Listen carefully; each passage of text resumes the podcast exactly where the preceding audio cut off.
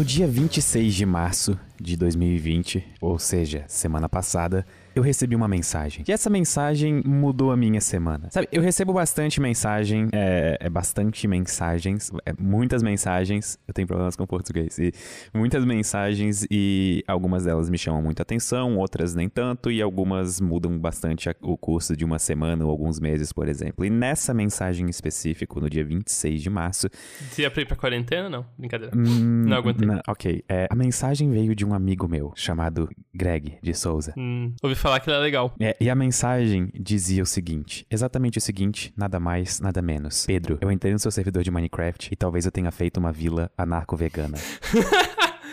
E esse foi o começo de é. eu ver o. Esse foi o começo do fim do Greg. Porque desde então eu entro no servidor, eu comentei no podcast passado que eu tinha feito um servidor de Minecraft para jogar na quarentena com o pessoal das strings e com vocês. E o servidor tá aberto, inclusive, vocês podem todos entrarem. É, então, e... inclusive, a gente recebeu um e-mail perguntando onde que a pessoa pode encontrar o link desse servidor. É Quarkcraft inchada.host. É só isso. Uhum. É, é, é brinquem com a gente do jogo. Certo. Mas enfim, eu queria começar vou, o podcast Eu, eu vou botar na porque... descrição do, do Synapse lá. Ok. Eu, eu, eu, queria falar isso porque desde então, em qualquer horário que eu entro no servidor, o Greg tá online. Greg, você não tem mais dormido, não, o, tá tudo o certo. Que, o que acontece é o seguinte, eu tô jogando de noite, em geral. E considerando que você só existe depois das quatro da tarde, na maior parte do tempo, é, acontece a coincidência, hein? Não, mas tá, tá bastante, bastante divertido jogar lá. Eu já, já fiz duas estátuas. Tô aprendendo muito sobre como fazer coisas bonitas no Minecraft. Agora eu fiz um navio, que ficou muito legal, mas enfim. Lembra quando eu disse que, que hum. tava difícil controlar no servidor a economia do servidor? Que essa Sim. era a maior dificuldade? Então, eu e a outra equipe, o resto da equipe de moderadores, na verdade mais eles do que eu, tiveram uhum. que introduzir vários mecanismos que combatem a inflação no servidor. E eu acho que nenhum jogo pode ficar tão vida real quanto Minecraft, de verdade. É, não, então, eu, eu gostei muito que vocês estão, tipo, criando lugares muito bonitos para morar e alugando a casa só pra sumir com esse dinheiro do, do servidor, assim. A gente tem que dar um jeito, é. Ou, ou vocês estão pode... fazendo aposta de coisa pra galera errar e daí...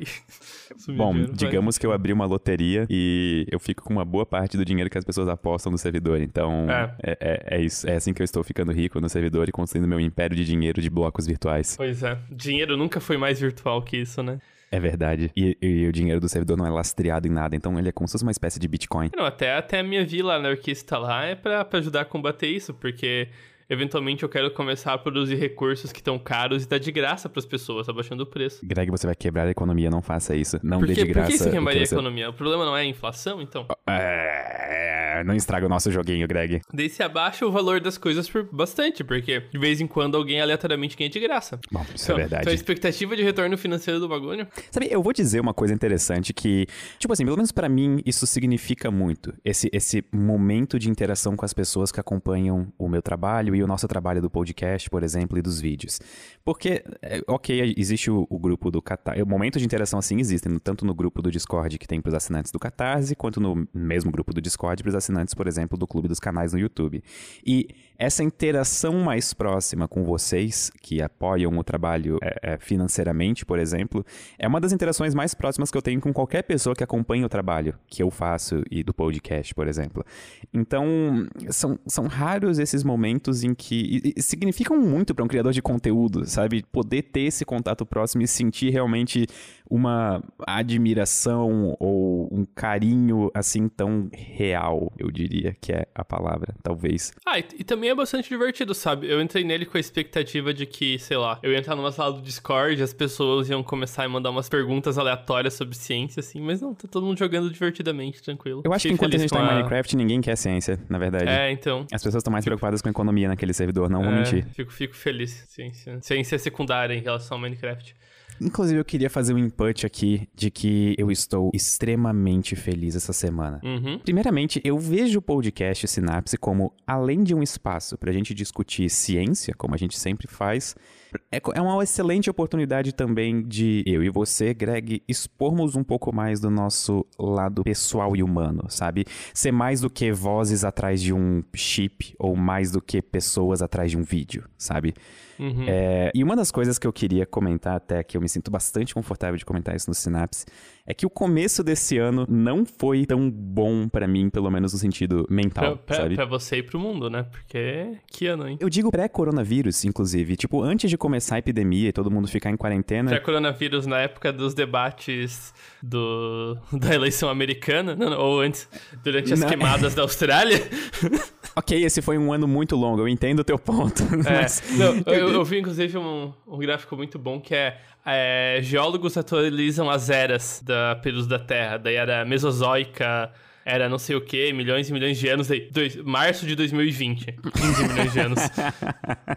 Esse mês realmente parece estar tá durando para sempre, todo dia da semana é o mesmo dia da semana. Por isso que tá todo é. mundo jogando Minecraft o dia todo naquele servidor, Sim, ninguém não, tem é. nada pra fazer. É, parte do server surgiu nessa da quarentena mesmo, né? Que, que eu achei bem legal dessa parte, inclusive, até porque eu tô jogando pra caramba. Não importa em que horário você entra no servidor, sempre vai ter gente jogando, isso é incrível. Sempre tem pelo menos 20 pessoas lá. Exatamente, isso é, isso é maravilhoso. É. Em geral, no fim da tarde tem tipo 50, 70. E quando a stream tá online, o servidor lota. É. Literalmente, tem fila pra entrar. Isso é maravilhoso. Tá, ok, mas continuando. Uhum. Deixa, deixa eu falar sobre minhas angústias, Greg. Fale, fale das suas angústias. Nos últimos meses, eu tive alguns problemas com entender a minha capacidade de fazer vídeos e roteiros. Eu tô tentando colocar isso hum. em palavras, tipo, tirando esse, esse esse twist mental que eu tive tentando colocar isso em traduzir em palavras. Você chegou meio que num, num período de, digamos, per, que o seu processo criativo estava meio perturbado, assim houve uma mudança, uma turbulência no jeito que as coisas progrediam, certo? Eu acabei caindo num. É praticamente isso, eu acabei caindo num estado de como se eu tivesse me perdido da realidade e existia um Pedro à parte do mundo, sabe? Eu não conseguia, por exemplo, pensar direito, eu não conseguia agir direito. Eu tava meio que, tipo assim, flutuando na minha própria existência, sabe? Tipo uhum. Tipo assim, e, e, basicamente era assim. E, e basicamente eu comecei a ter problemas de escrever roteiros, de colocar ideias novas, de mais do que isso, me sentir capaz de escrever roteiro, sabe? Eu comecei a duvidar da minha própria capacidade, de pensar, de duvidar de mim mesmo, de achar, tipo assim, cara, será que eu sou realmente bom fazendo isso uhum. que eu uhum. faço? Será que. Uma é, dose eu... aí de síndrome de impostor. Exatamente. Eu fui acometido no começo desse ano por uma síndrome do impostor severa que durou até essa semana, praticamente. Semana passada, mais ou menos. Então, eu sentia que aos poucos o meu brilho tava diminuindo, sabe? E quando eu digo brilho, o que eu quero dizer é aquela. Vocês vocês veem os meus vídeos, vocês, se vocês sabem disso. Que quando eu faço um vídeo, eu realmente. Eu, eu tô pondo meus sentimentos naquilo, sabe? Eu realmente fico maravilhado como vocês veem. Eu fico entusiasmado como vocês veem com os temas. E agora, até falando nesse podcast, por exemplo, eu fico entusiasmado de conversar sobre isso, por exemplo. Só que eu sentia como se isso tivesse desvanecendo. Essa palavra existe, Greg? É, talvez meio que. Eu acho que existe, mas você fala que você tava sentindo meio desassociado das coisas que são importantes para você ou algo assim? É como se existisse um fogo dentro de mim e esse fogo tivesse sendo apagado pouco a pouco. Uhum. Alguém tava tirando sim, o gás sim. dele. Sim, é um, um, momento de nilismo aí, uma noite escura. Exato, só que uhum. essa semana, como começou a semana passada, na verdade, tudo isso mudou, sabe? Eu mudei alguns hábitos que eu tinha que estavam me colocando nesse ciclo vicioso e esses hábitos incluem coisas simples, como por exemplo, sei lá, eu acordava e arrumava minha cama, ou de tarde, quando eu não conseguia escrever, eu ia, sei lá, lavar minha roupa e eu comecei a cozinhar em todas as refeições. E eu uhum. descobri que comida é um excelente boost moral para quando a gente tá no período de, sei lá, quarentena ou alguma coisa assim. então, se vocês não cozinham, recomendo fortemente que cozinhem. Uhum. Eu, eu sabia cozinhar pratos, mas eu não tinha noção de que eu sabia inventar tanto na cozinha, sabe? Obviamente, eu não sou nenhum Masterchef, sabe? Antes que alguém imagine não, Só... Muito pelo contrário, né? Eu, eu é, também faço bastante não, coisa pera, aleatória consigo... e algumas não certas, outras não. Exatamente. De, de cada cinco tentativas de prato que eu faço, quatro dão certo, mas obviamente são pratos simples, sei lá, tipo é. risotos de queijo com molho madeira, assim, sabe? Tipo, nesse nível, assim. E, enfim, eu só queria comentar esse lado extremamente pessoal de como as coisas estavam meio, tipo, estranhas para mim no começo do ano. E, e, sei lá, eu imagino que talvez isso seja. O, o motivo de eu estar falando isso é que eu imagino que talvez alguma pessoa que está ouvindo esse podcast nesse exato momento esteja se sentindo assim, meio para baixo, duvidando das suas próprias capacidades. Mas, sabe, vocês são capazes de fazer o que vocês estão fazendo. Não deixem a mente de vocês serem inimigas de vocês porque eu deixei a minha ser e eu tipo assim, estou num estado constante de luta contra a minha própria mente, sempre, sempre estive. E é complicado, porém, confie nos seus próprios. É, é, é, um caminho sutil você encontrar os caminhos da sua própria mente, né? Pra parar de brigar com ela e começar a entender como o que que te faz fazer ter certos comportamentos ou outro, né? Aprender a meio que porque não é só uma questão de força de vontade, sabe? Querendo ou não, você tá preso em quem você é eternamente, pelo menos por hora. E isso é assustador, porque é, então é extremamente difícil. É uma exceção pessoas que estão completamente confortáveis com a sua própria personalidade ou é. com o seu próprio jeito de ser. Todo mundo quase quer, tipo assim, mudar algum aspecto da sua personalidade ou mudar algum aspecto do que faz a pessoa ela mesma, sabe? Sim, sim. É. É um caminho aí aprender a estar satisfeito consigo mesmo e com as coisas ao seu redor. É, Até falando de coisas pessoais, Greg, nós estamos indo para um layer extremamente profundo, para uma camada extremamente profunda de conversa. E isso é o que eu mais gosto nesse podcast. Por isso que eu gosto de ti, Greg. É, sim. Inclusive, é a primeira vez em uma semana que a gente consegue conversar sobre algo que não envolva blocos. É, então. É, mas, é, mas é, é eu genuinamente acho que essa questão de aprender a estar confortável consigo mesmo e satisfeito com as circunstâncias é, é o, assim, é o objetivo final até onde eu vejo da vida, sabe? Porque, querendo ou não, as outras coisas terminam sempre na história da tartaruga, sabe? Eu não sei se eu já te contei essa história. Pera, não conheço essa história, por favor. É, é, você conhece a expressão tartarugas até o fim? Turtles não. all the way down, em geral ela é dita? Não. Que é basicamente tinha esse cara que ele foi falar com o sábio porque ele queria entender como que a Terra flutuava no espaço. Não, como que a Terra tá aqui e não tem nada embaixo. Ele falou, não, o sábio falou. Acontece que, na verdade, a Terra tá nas costas de três elefantes gigantes. Nossa, ok. Tá, mas e esses elefantes? Onde é que eles estão? Bem, vê? Os elefantes estão na costas de uma tartaruga gigantesca. Certo, mas. Mas e essa tartaruga? Eu não. Essa tartaruga tá nas costas de outra tartaruga ainda maior. E daí o cara foi perguntar: não, mas como assim? Ele falou: não, não, não, não, não, não. Dali pra baixo são tartarugas até o fim. Eu não tô entendendo a relação disso com o que a gente tá falando, calma. Eu, eu, tô, eu tô perdido mentalmente, calma. Que que. É, é que assim, se você for atrás de ver o porquê das coisas, isso nunca acaba. Sempre tem um porquê do próximo porquê do próximo porquê. A, a, a ciência é meio assim assim, sabe? Ah, por que, que os animais fazem tais tais coisas? Ah, porque é uma interação entre os químicos, tem o cérebro lá. Não, mas por que, que o cérebro e os químicos fazem tal coisa? Não, você tem que ver que tem essa coisa de química, eles se comportam de um jeito devido a como os átomos e elétrons se distribuem. Tá, mas por que, que os átomos e os elétrons se distribuem dessa forma? Ah, porque eles são formados partículas mais fundamentais, que são quarks, interagem desse jeito.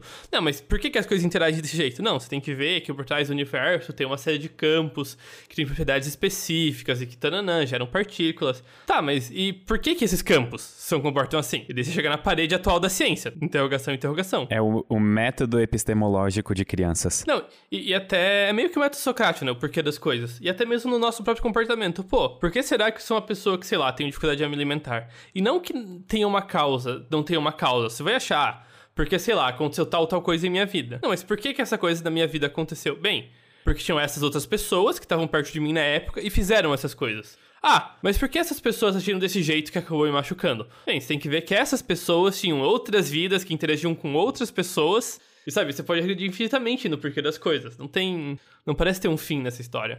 Não, e realmente não tem um fim nessa é, história. É, então, acho que eu também perdi o que eu, onde a gente começou, né? Ah, tá. Então, mas é, já, já que a gente perdeu o que a gente começou, eu tenho, eu tenho um segmento. É, é, ah, não, eu lembrei, eu lembrei o ponto. Ok, por favor. É que eu acho que pelo menos a, a satisfação pessoal não tá em se justificar completamente, sabe? Entender perfeitamente quem você é. Muito pelo contrário, eu acho que tá muito mais em aceitar que você é quem é e por hora as coisas são assim e que talvez elas mudem e que talvez não. E é isso. Ok, vamos supor então, uhum. deixa eu ver se eu consigo consolidar isso.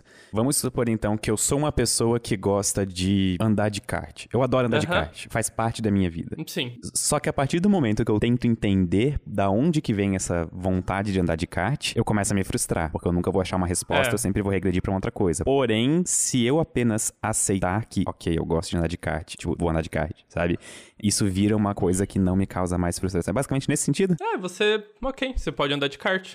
E okay, talvez eu, um... é, eu concordo com isso, tá? Eu, eu uhum. concordo com isso, eu acho um ponto extremamente interessante, mas eu vejo alguns problemas que isso pode acarretar. Por exemplo, isso não é uma boa justificativa para nunca mudar tra traços pessoais que são tóxicos, por exemplo? Não, eu, eu acho que daí é uma questão de. Uma vez que você aceita que é assim que você é por hora, eu acho que é ainda mais fácil de mudar. Porque, assim, isso é, a gente tá num certo ponto, num certo momento, uma certa ideias e coisas assim. Mas esse nem sempre foi o caso, sabe? A gente muda. Por exemplo, sei lá, um tempo atrás eu gostava, sei lá, de comer carne. Hoje eu parei de comer carne, faz algum tempo já. E atualmente eu nem tenho vontade, sabe? Eu acho carne até um pouco repulsivo, por exemplo.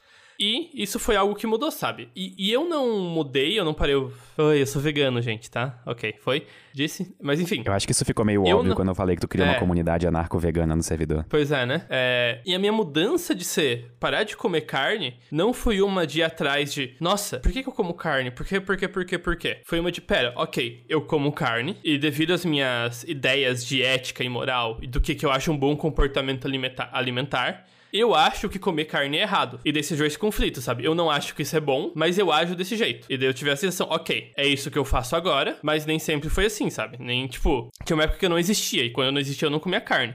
Então, claramente, as coisas podem ser diferentes. Ok, e daí eu comecei a tomar passos pra mudar os meus hábitos. Eu, eu acho que é aí que tá a questão de mudança. Mudança não é uma questão de força de vontade, é uma questão de lentamente destruindo os hábitos que você não gosta e construindo hábitos que você prefira. Sabe, eu lembro de 2016, 2015, a gente comendo um hambúrguer no EFI, Uhum. depois das aulas de física, quando a gente se encontrava, e eu, alguém te perguntava sobre o teu consumo de carne ou coisa assim, na época tu consumia ainda, só que tu já Aham. conversava sobre, por exemplo, reduzir o teu impacto, de, Uhum. tipo, a tua pegada de carbono.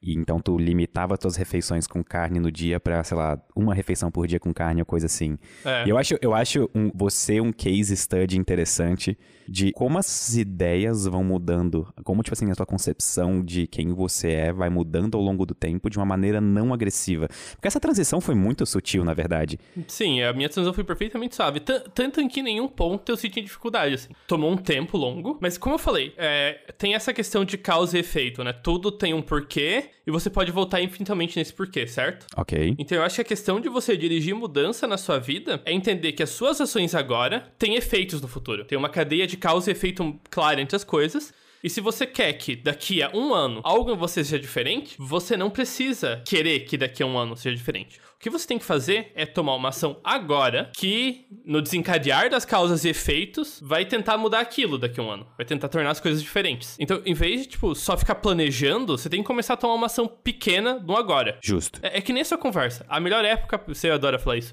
A melhor época pra plantar uma árvore é 20 anos atrás. A segunda é agora. Eu adoro isso e, inclusive, eu, eu ia. Eu vi, por exemplo, essa frase foi de um post do Reddit que eu vi, que era o do non-zero days. Dias não zero. Tipo, 100 dias zero.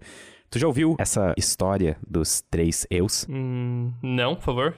Basicamente, o post no Reddit, eu queria muito só fazer um shout-out aqui, que dizendo que o Reddit é cultura. Então, se vocês não usam Reddit, eu recomendo que usem, porém, instalem aquelas extensões que colocam limites que vocês podem usar de horas por dia num site. Porque senão vocês vão ficar no Reddit o dia todo e não façam isso, é prejudicial. Tudo que é demais é prejudicial, até diamantes no Minecraft, porque daí eles perdem valor. Então, continuando. Eu vi esse post no Reddit que era de alguém reclamando que a pessoa tava, tipo assim, basicamente passando pelo que eu tava passando agora no começo do ano, que a pessoa tinha, tava meio que com essa dissociação de o que que significava ser ela mesma e que ela não conseguia progredir, sair do lugar e fazer nada. E aí um comentário brilhante desse post foi o comentário do 100 dias zero. Basicamente a ideia é que todo dia você faça uma pequena ação para te impulsionar para frente.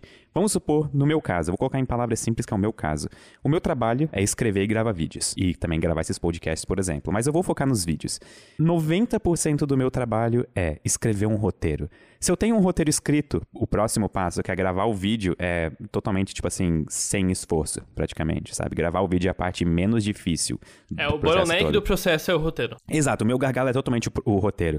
Então, o que, que eu deveria fazer? Obviamente, tem dias em que eu não tô no mood de escrever. Em que eu tô tipo assim, ah, hoje não dá, sabe? Tô com um bloqueio criativo, alguma coisa assim. A ideia é, abra um documento e escreva nem que seja uma linha. Sério, É. não importa o tamanho. Escreve uma linha.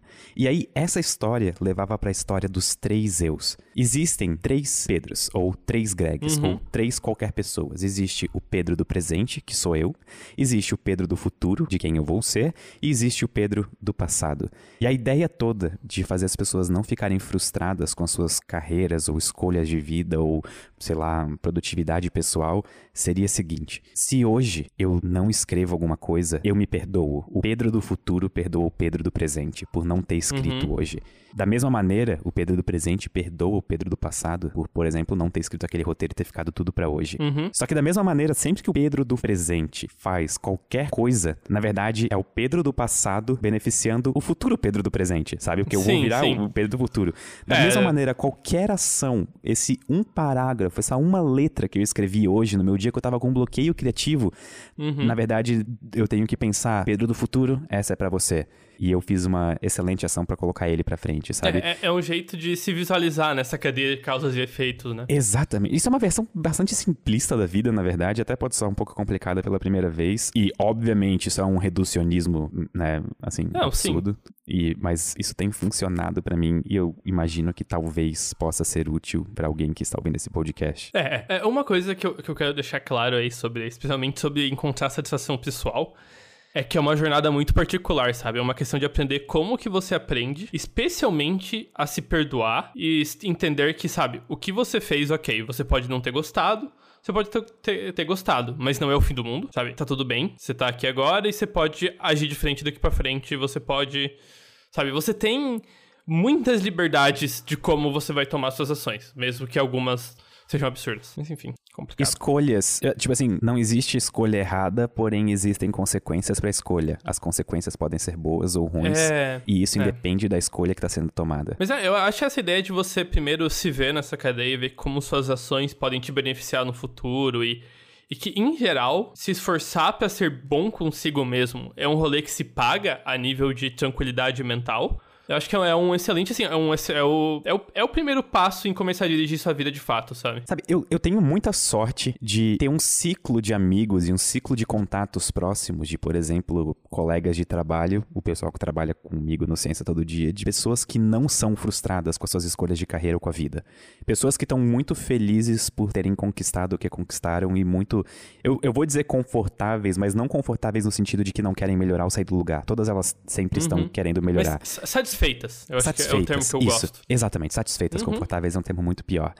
E, mas ainda assim, eu reconheço que existem infinitas pessoas extremamente frustradas hoje em dia com N escolhas que fizeram na vida, sabe? Uhum. E obviamente eu não quero apresentar aqui uma solução pra essas pessoas, porque isso, novamente, como tu disseste, depende de pessoa pra pessoa. Então, nem de longe eu imagino que eu estaria solucionando o trabalho de ninguém aqui. Só que eu, eu me pergunto quantas dessas pessoas estariam menos frustradas se elas fossem um pouco mais leves com elas mesmas, pensando nesse sentido de pessoa do passado, presente e futuro, sabe? A questão é achar. Eu tô lendo agora um livro do Dawkins chamado Unweaving the Rainbow. Em português é algo como desfazendo o arco-íris. Acho que eu falei. Eu talvez você fale disso no tipo podcast. Não, basicamente ele fala que isso é uma questão que o. Que o Meio que isso é parte da jornada pessoal do Dawkins, que pelo menos que eu entendi. De que o je... um dos jeitos que ele achou de estar satisfeito, de, tipo, ver a vida com uma leveza, é, é olhar para pro mundo através dessa lente que é o da ciência, com uma, com uma questão particular, que, ele, que é um monte de improbabilidades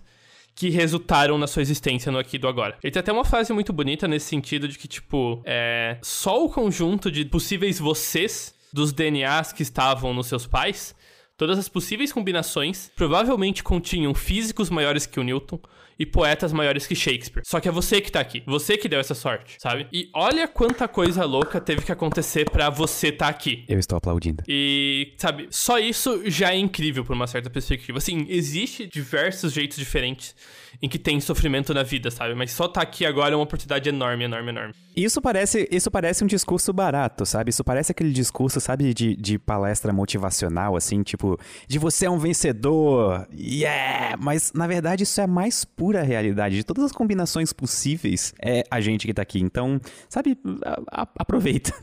Não, e- e- esse, esse é uma questão muito difícil de falar essas coisas justamente por isso. Porque tem essa camada que às vezes soa tão óbvio que as pessoas botam pra. Tipo, ok, é, eu sei isso, sabe? Mas não é saber. É aprender a internalizar esse fato de que só tá aqui é impressionante, é absurdo, é incompreensível, é misterioso e é tudo. E daqui a pouco não vai ser mais. E boa sorte até lá. sabe? Porque uma coisa é entender isso cognitivamente, outra é fazer clicar e ter aquela puxada de tapete de uou. Então, só que eu acho que são, eu acho que são dois lados de uma mesma moeda, porque da É. mesma maneira que alguém pode se sentir extremamente é, sabe, uau, eu estou aqui e que massa, eu vou ficar feliz por isso, porque eu, eu sou o resultado de uma probabilidade quase nula de existência. E. A pessoa também pode se sentir extremamente para baixo, tipo, tipo assim, ok, isso tudo é um acaso, o que, que eu estou fazendo tem... aqui? Qual é o meu papel nisso tudo? Não, tem, então... tem um caminho que isso dá errado e cai num niilismo bem negativo nessa história, né? Exatamente, tipo assim, ou, é ou isso dá muito certo e a pessoa vive o resto da vida extremamente feliz, ou isso dá muito errado e a pessoa começa a questionar sua própria existência pro resto da... Não pro resto da vida, mas por, um tempo. É, é, que, é, como eu falei, essa visão científica é o que dá certo, dá certo pro Dawkins em grau pra mim. Mas por isso que eu falo que, assim, assim como Carl Sagan na sua série, é uma viagem pessoal, sabe? É uma viagem de entender o que faz você clicar e o que faz você se manter motivado, se manter confortável e se manter satisfeito. E entender que, ok, não tem problema você perseguir isso, desde que seja com cuidado e tentando ser uma pessoa legal com os outros. Sabe o que me deixa motivado? Hum. Ver as pessoas ao meu redor felizes. Eu fico extremamente Sim. feliz quando te vejo feliz, Greg. Ah, eu fico muito feliz com isso. Genuinamente muito feliz com isso. Fofo. Mas é, isso, isso é boa parte da razão que eu virei vegano, é que eu comecei a entender que, tipo, eu quero tentar não causar sofrimento para as outras pessoas, para os outros seres, ponto, assim, sabe? E quanto mais eu consigo ser uma pessoa legal com todo mundo, mais satisfeito eu tô comigo mesmo. Isso faz bastante sentido, eu diria. É, apesar que, assim, é, é é complicado. Eu sou, somos não, humanos, não acho somos de carne. na verdade. O, o que eu acho bacana nessa tua visão de, de ideia de vida, tipo assim, na tua, na tua concepção de, de o que, que é uma vida boa, eu diria. Tipo assim, eu não sei se eu tô usando. Eu sempre tenho medo de não estar tá usando as palavras certas, mas eu vou correr sim, esse mas... risco. Eu acho bacana de que tu entendeu perfeitamente que o segredo para boa convivência com outros seres humanos é o que funciona para ti pode não funcionar para todo mundo. Então, enquanto tu tá extremamente confortável e convicto das tuas próprias escolhas, tu não tá tentando forçar outras pessoas a ter essa mesma escolha e acreditarem e seguirem as mesmas coisas que tu está seguindo nesse momento, sabe? É uma existência não agressiva. É, é, né? É bem, acho que acho que bom, bom argumento esse esse ponto eu quero fazer, sabe? Eu não. Eu não. Porque tá, eu sei que se eu forçar a barra, se eu quiser martelar as coisas que eu penso, isso provavelmente vai mais atrapalhar a pessoa do que ajudar ela. Que eu quero sair do caminho para que ela veja por si mesmo a, a, as coisas que ela quer, ou que ela gosta, ou como ela acha que ela deve ser e como tomar as ações para chegar num lugar da vida em que ela tá satisfeita consigo mesma. Sabe, isso, isso me lembra muito de uma discussão que a gente teve, se eu não me engano, no episódio de A Religião do Século XXI, e posso estar enganado, porque são muitos uhum. episódios que a gente já gravou, mas que era a discussão da estratégia us and them, nós e eles. Uhum. Que é uma coisa que eu tenho visto cada vez mais, e a gente já descansou de discutir isso nos, nos podcasts, provavelmente as pessoas que já ouvem nossos podcasts há tempo vão ficar de novo enjoadas dessa discussão, mas é aquele negócio de, tipo assim, se eu quero convencer alguém do meu lado, eu vou atacar essa pessoa, sabe? Tipo, atacar no sentido de, tipo assim, não vou parar de bombardear informação uhum. que corrobore o meu lado para essa pessoa. Sim. Eu acho isso extremamente ineficaz. Quanto mais é. eu bombardeio alguém com informação e tento convencer ela do meu lado, mais essa pessoa vai ficar arisca ao meu lado. Eu, eu, eu, sou campeão em usar palavras estranhas em contextos inusitados. Sim. Mas, é. mas essa pessoa vai ficar arisca ao meu lado. E. eu tô abismado com essa uhum. palavra. Mas enfim, por isso que eu gosto dessa estratégia de ok, eu posso te mostrar todo o conhecimento que eu tenho, que eu possuo sobre uma causa, por exemplo, sobre alguma coisa, porém, eu não vou tentar usar esse conhecimento para te fazer vir pro meu lado. Eu vou largar ele e deixar você chegar às suas próprias conclusões. É, você seguir o próprio caminho. E isso é uma coisa que eu gostei muito, que eu, que sim, é, que eu aplico bastante em relação a várias das minhas ideias, especialmente ao veganismo, eu tenho feito isso, que é o seguinte, tem diferentes pessoas em diferentes momentos tem pessoas que já têm essa abertura, que talvez serão que é vegetarianas ou veganas também. A pessoa que já tá, digamos, conectada com a ideia, eu, eu, sou um pouco, não agressivo, mas eu dou uns empurrãozinhos a mais, sabe? Eu dou, eu sou um pouco mais direto, eu converso sobre o tema, sabe? Tento ajudar a pessoa a chegar lá mais rápido se ela já tá no caminho. Só que para pessoas que nem, nem todo mundo tem uma visão muito boa de veganismo, e muita gente por chatice, pra ser sincero, mas enfim. É, essas pessoas, eu tento dar uma experiência neutra da coisa. Fico, ok, eu sou isso, eu tô aqui na minha, e eu não vou falar nada sobre isso. Porque se a pessoa não tem essa abertura para ter uma conversa genuína e sincera sobre isso, não adianta conversar, sabe? Vale mais a pena esperar, deixar que a pessoa siga a vida dela, e se um dia ela chegar lá, a gente conversa. Se não chegar, ok, não tem problema. É, nesse caso você vai estar literalmente gastando a sua energia mental para tentar mover uma montanha. É. Não e vai eu vou estar desgastando a pessoa também. Por que, que eu vou fazer isso? Deixa ela lá.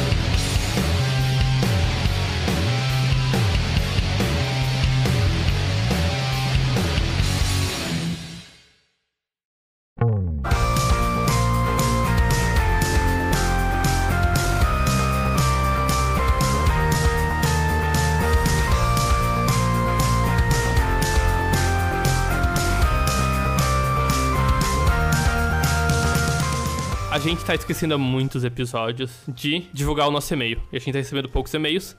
E se você tem uma dúvida, pergunta, fique à vontade para mandar um e-mail também. A gente tá de olho lá. Sinapse, arroba cienciatododia.com.br. Greg de Souza. Eu. Vamos supor que você esteja na ISS. Ou em qualquer Certo. nave indo pra qualquer lugar. O, o ponto é que vai ficar muito tempo preso nessa nave.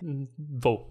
Você está tranquilamente comendo o seu pão, que nesse Uhum. caso é vegano, e você olha pro lado e vê uma colônia de formigas. Uma linha de formigas na parede. O que você faz? O que, que eu faço? Isso não, isso não é nenhum tipo de pegadinha, tá? É uma situação Sim. real. Vamos supor que tu tá preso numa lata no meio do espaço. E tem formigas. E, e tem insetos nessa lata. Você, tipo assim, vê Tá. insetos. Tu consegue enxergar o problema? É, eu botaria uma bandeirinha das formigas na colônia que eu fosse colonizar, não. É, consigo, elas têm que estar comendo alguma coisa, né? Sim, Provavelmente minha comida nesse caso. sim. E. Nossa, elas são um contaminante pra qualquer lugar que eu vá do universo. Bom, tu também é contaminante pra qualquer Sim. lugar que tu vá do universo, não só elas, né? Porque na É. verdade a maior parte dos seres humanos não são seres humanos e sim bactérias. Uhum.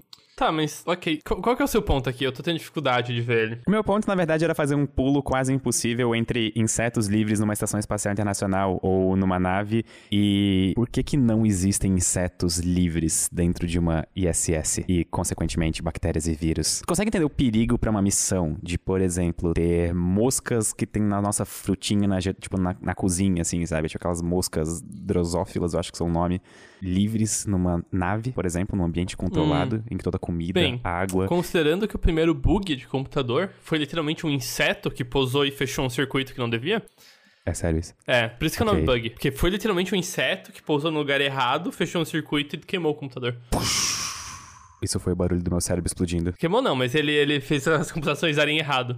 Ele tava virando um bit a mais sem necessidade da vida. Então, talvez, sei lá, pode, pode significar alguma falha mecânica, pode ser um. Então, a verdade é que a ISS e, consequentemente, os lançamentos, eles são esterilizados antes. São, por exemplo, as naves são montadas em salas limpas, que são totalmente cuidadas para não ter, sei lá, possíveis bactérias, vírus ou insetos, por exemplo, porque o ambiente dentro de uma, de uma nave ou de uma estação espacial tem que ser extremamente controlado para garantir a saúde e segurança dos participantes da missão. Obviamente, existem estudos feitos e experimentos feitos na ISS envolvendo insetos, já teve vários, porém, esses insetos ficam dentro de algum, sei lá, algum invólucro fechado, sabe? Tipo, é um.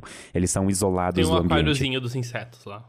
É tipo, assim. é tipo isso, e provavelmente eles são descartados depois do negócio pra não correr risco de saírem lá de dentro. O problema é o seguinte: como que é feito o controle pra, por exemplo, é- é- insetos em geral podem ser vetores de várias doenças, ok? E até, aí tu, tu cons- concorda comigo, né?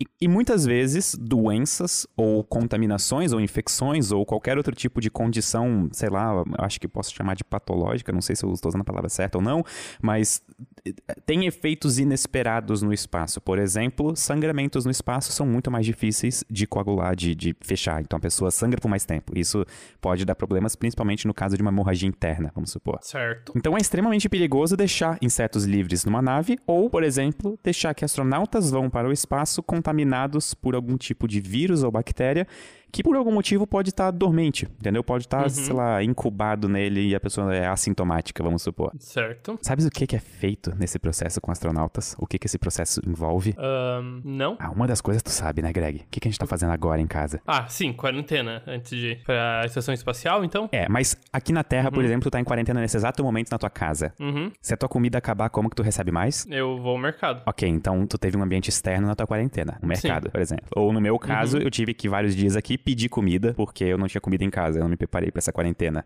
Que eu fui de um dia pro outro, então. Tipo, eu não. Ok. eu sou um Tá péssimo perdoado. sobrevivente. Continue de o seu ponto. Continuando o ponto. Durante a quarentena, eu tô com um documento aberto, que na verdade é esse procedimento chamado de Flight Crew Health Stabilization Program, que em português livremente ficaria estabilização de saúde dos membros de, da tripulação de voo, o programa de estabilização da saúde da tripulação, algo desse tipo. Ele é secreto, porém esse antigo de 2010, se não me engano, foi liberado e é bastante interessante, porque além da quarentena, as pessoas que fazem a comida na quarentena também têm precauções especiais para não contaminarem a comida, porque imagina que, sei lá, um pedaço de carne é comido por um astronauta e esse pedaço de carne está, sei lá, contaminado com cisticercos ou sei lá, Uhum. tá Alguma, contaminado. alguma doença, com a patogenia, como você diria. Pato- Patogenia é uma palavra muito bonita, gostei. Uhum. Então envolve a quarentena dos astronautas, uma, entre aspas, quarentena das pessoas que fazem comida e várias, e quando eu digo várias, são várias mesmo, vacinas. Isso é interessante, não é? Todo o trabalho que é feito pra imunizar astronautas. É, até onde eu sei, as salas limpas mais de maior qualificação no mundo são as salas que construíram as, as sondas que foram enviadas pra Marte. Porque eles Sim. não queriam nenhum rastro biológico nelas, porque senão capaz de da sonda detectar vida em si mesma.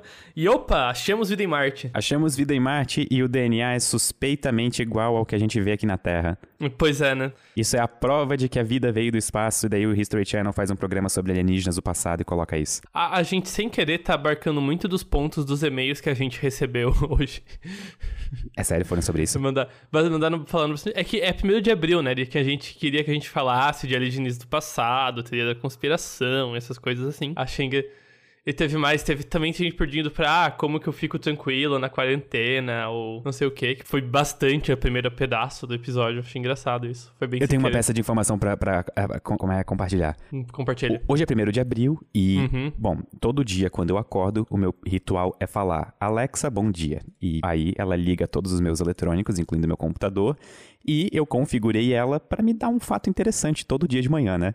Então, enquanto eu faço isso, enquanto ela liga minhas coisas e me fala esse fato interessante e me diz, por exemplo, as notícias do dia para começar bem o meu dia, eu vou lá e faço meu café, por exemplo, enquanto eu tô ainda naquele estado meio zumbi pós-acordar. Eu só existo depois das quatro da tarde, como o Greg falou.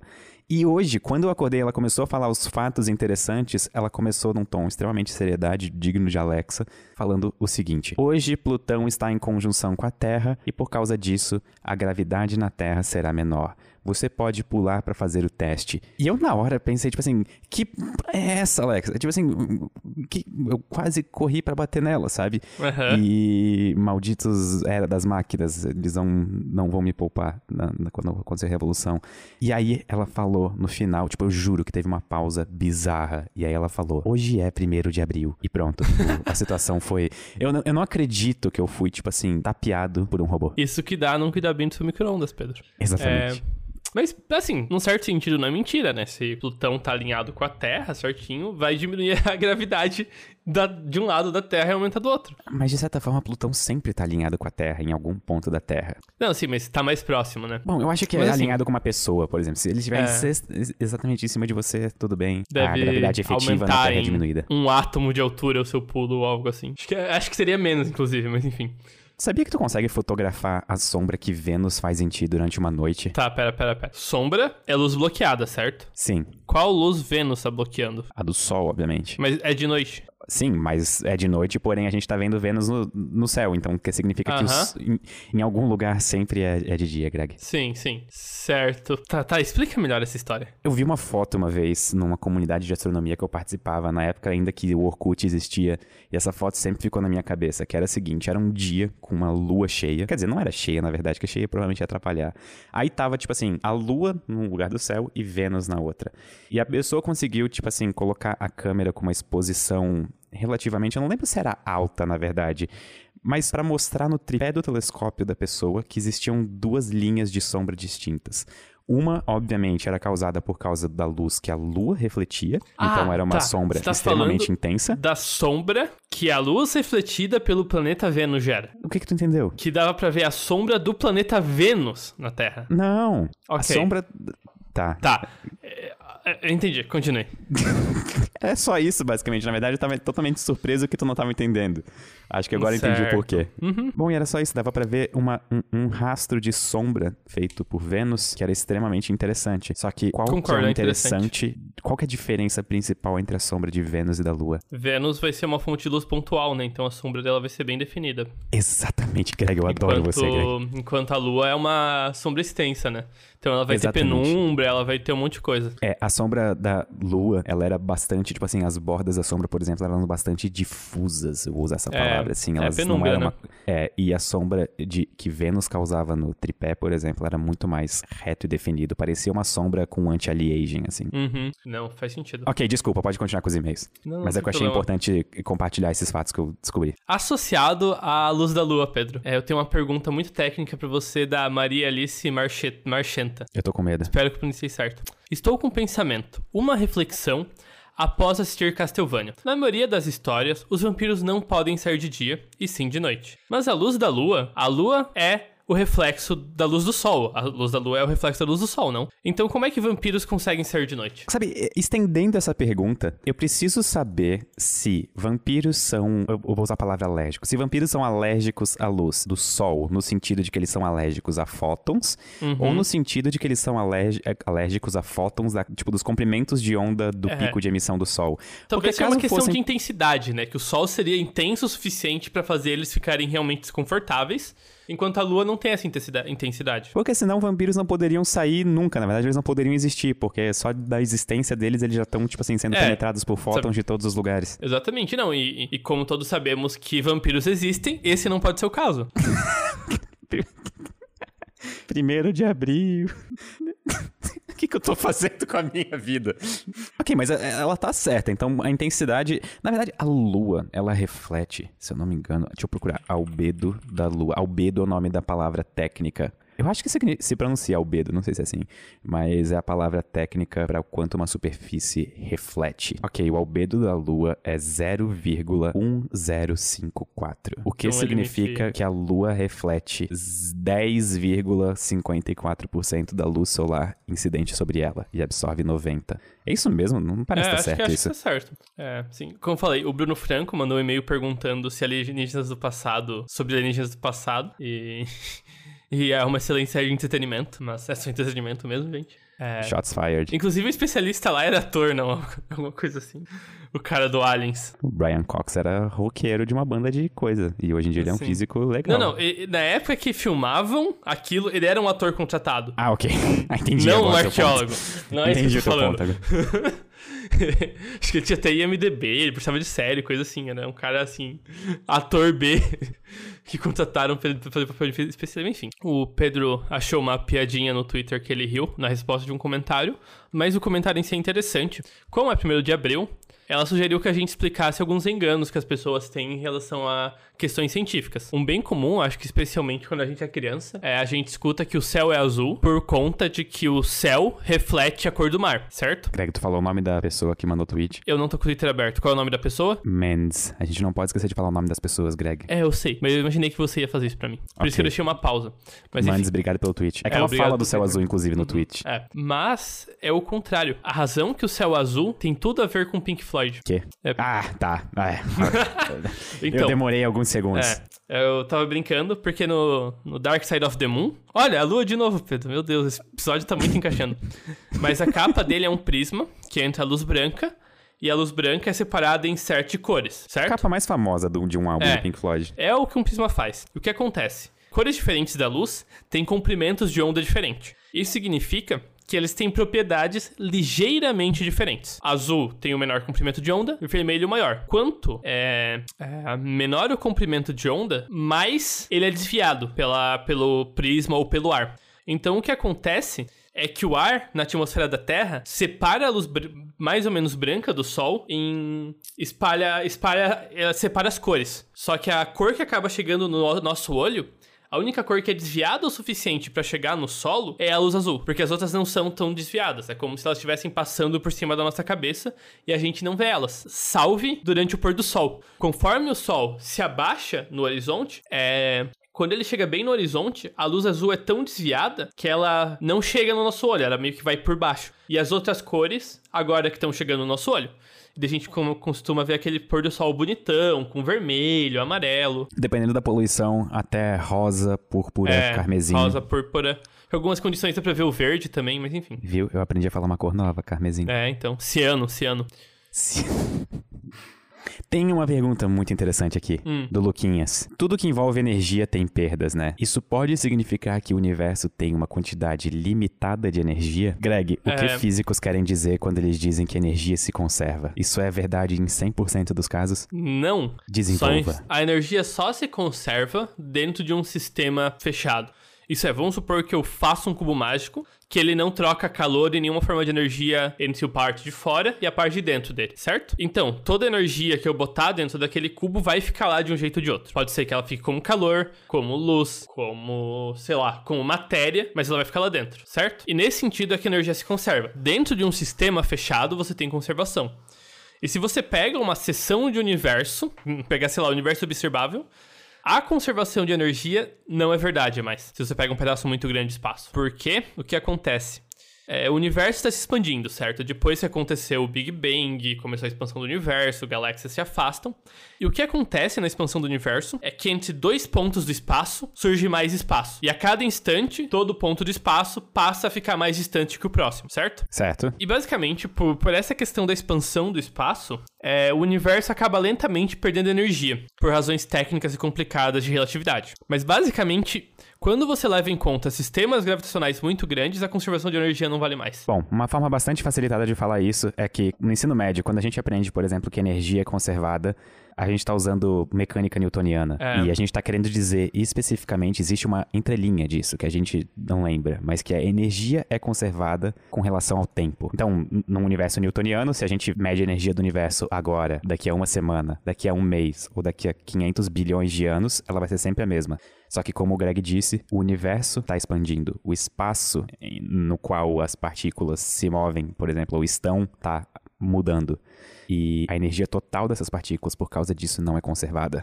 É, basicamente, a gente acabou de falar de comprimentos de onda de luz, certo? Sim. É, a luz de menor comprimento de onda tem mais energia. O que acontece quando eu passo, sei lá, um raio de luz pelo universo, ele tem um certo comprimento de onda, correto? Correto. Agora, quando eu expando o universo, o comprimento de onda dele diminui. Aumenta, aumenta. Comprimento de onda de um fóton num universo em expansão aumenta. Porque o espaço entre os picos da onda aumenta conforme o universo se expande, certo? Correto. Mas então, a energia desse fóton diminuiu. Pra onde que foi essa energia? Eu tô esperando a resposta. Ela se perdeu. Nice. A energia do universo não é sempre constante. Isso é bonito. Na verdade, isso é só uma diferença de domínios. É, é uma questão de escala, né? Mas, mas é interessante, né? Que parece que não tem nada genuinamente constante, assim essas coisas ser tudo limitadas a contexto. É que eu consigo ver as pessoas, por exemplo, agora indo de volta para suas salas de aula, por exemplo, e perguntando pro seu professor, quando ele disser que a energia se conserva, na verdade dizendo que a energia não se conserva, porque o Pedro e o Greg falaram isso no Sinapse É, porque podcast. o universo está se expandindo. Gente, gente, tem domínios Existe... de aplicabilidade. Isso vale para escalas cosmológicas, sabe? Quando o professor fala, ah, energia se conserva, ele tá falando nessas escalas mais regulares da vida. Ou até nível quântico. nível quântico também parece conservar. Eu gosto como tu fala parece conservar, porque na verdade essa é a realidade. Quer parar aqui? Parece um bom ponto. Parece. Parece. Ah!